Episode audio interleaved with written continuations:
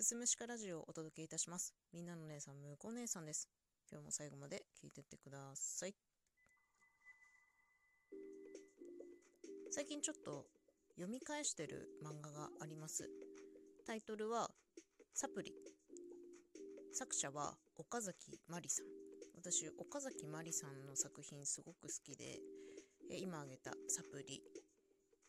あと、アンド、あと渋谷区丸山町銀になるなどなど。今ですね連載されているのは「えー、アウン」っていう最澄と空海の物語。それと別に大判コミックで「鹿島しめし」っていうのも書かれてますね。それもまあどちらも買ってるんですけれどもこう定期的に読み返したくなる「サプリ」っていう漫画の話をね今日していきたいなと思います。この「サプリ」という作品は結構前の作品ですね。2003年フィール・ヤングにて連載されておりました。特大サイズのコミックス全10巻。プラスサプリエクストラっていうまあスピンオフみたいなね外伝プラスインタビューが書かれたものが1冊出ております。2006年にはねドラマ化してたらしい。知らなかった。うん。まあ、ざっくり内容を説明すると大手広告代理店で働く、まあ、女子たちの仕事模様恋愛模様人間関係もろもろみたいなねそういうのが描かれた作品になってます。主人公は、えー、CM を作るクリエイター CM デザイナーみたいなねお仕事をされていてでまあ職場の同僚であったりとか、まあ、その他仕事で関わるね。営業部署の人。経理の部署の人。コピーライターさん、あ、派遣で勤めてる派遣社員とかね。そういう人たちとの関わりなどなどが描かれていますね。なんかねこう岡崎まりさんの作品はうんとね描写がすごく独特。こう感情の描写を水であったりとか魚であったりとか植物であったりとかそういうもので表現されることがすごく多いです。すっごく細かく書き込みされてますね。圧倒されるような表現方法。他になかなかね見ない感じの漫画家さんなんじゃないかなと思います。まあそれが一つこう特徴的な部分ではあるんですけど特にこのサプリっていうね作品はちょうど登場人物っていうのが20代後半から30代がメインになってくるのでまあその年代に刺さる刺さる刺さるのよ。その年代のね大人たちが抱えてるうまく一言で表せないモヤモヤってあるじゃないですか。仕事に関してとか恋愛に関してとか。仕事って何だろう？女って何なんだろう？働くって何なんだろう？って考えさせられる。そういうモヤモヤを絵とか言葉で作者の岡崎まりさんが表現してくれているんですけど出てくるセリフやモノローグがもういちいち刺さるんですよ。1ページごと刺さるんですよ。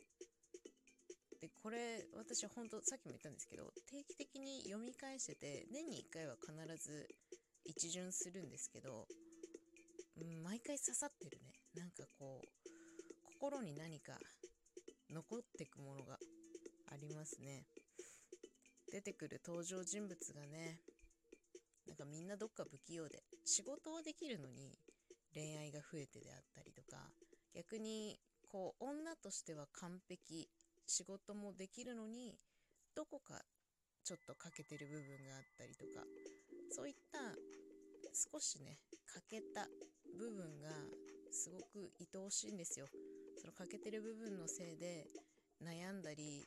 葛藤したりするところがすごく私は愛おしくてどの登場人物もすごく好きですね。まあ、その描写がね独特な岡崎まりさんのもう一つ特徴的ななんだろう漫画の描き方があって登場人物がね泣いてるシーンが結構印象的ですね。あの漫画家さんって泣いてるシーン描くのうまいか下手かって結構あるかなと思うんですよ。これ漫画好きなら分かってくれると思うんですけどあこの泣かせ方好きじゃないなみたいなのがねあるんですよ。で私この岡崎まりさんの描く泣いてるシーンすごく好きであのー、涙をポロリポロリこぼしたりするような泣かせ方じゃなくて蛇口を思いっきりひねったみたいにもう目から涙ダバーって出てくるようなもう溢れ出てますみたいなそういう泣き方してる。水分量がすごく多いですね。それがなんか妙に、うん、すっきりする。鼻水ちゃんと流すしね。その泣くっていうことに対してのイメージがその綺麗なものであったりとかそういった風に多分捉えてないのかなっていう感情爆発みたいな感じで捉えられているのかなっていう印象がすごくありますね。泣いてるシーンすごく印象的。でまあこの「サプリ」という漫画今まだ読んでる途中なんですけどまあいろいろね仕事であれやこれやあって恋愛であれやこれやあってで途中であの人物がああなってとか、まあ、全部自分の中では分かってるんですけどまあねいちいち刺さってまあ進まない進まない。これ読み終えたらですね次また同じく特大コミックで出されていた「アンド」っ一度読み出すとねなかなかこう岡崎まりの世界から出てこれなくなっちゃうのがね一つ悩ましい部分ではあるんだがもうすごく浸れますね。すごく心地いいですね岡崎まりさんの作品はね。もし興味がある方是非ね読んでみてほしいなと思います。特にアラサーの女性には刺さるかと思いますのでアラサーね大人の女性に刺さる漫画サプリ大人の女性に刺さる漫画を描く岡崎まりさんぜひチェックしてみてくださいといったところで今日は終了したいと思います。最後まで聞いていただいてありがとうございました。また次回もよろしくお願いいたします。